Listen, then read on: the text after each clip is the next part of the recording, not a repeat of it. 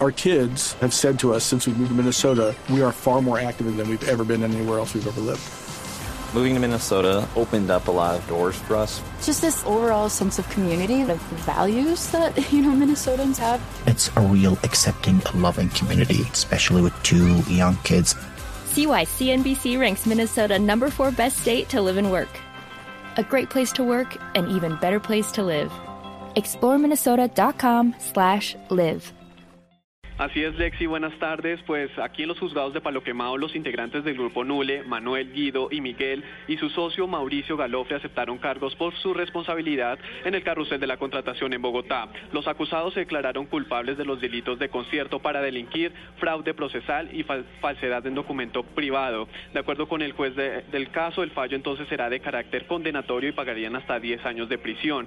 Este anuncio sería buscando una rebaja en la pena, alegando que están cansados del desgaste de la justicia en este proceso que ya lleva tres años. El Grupo Nule es investigado por las irregularidades de los contratos de la fase 3 de Transmilenio en Bogotá. Simón Salazar, Blue Radio.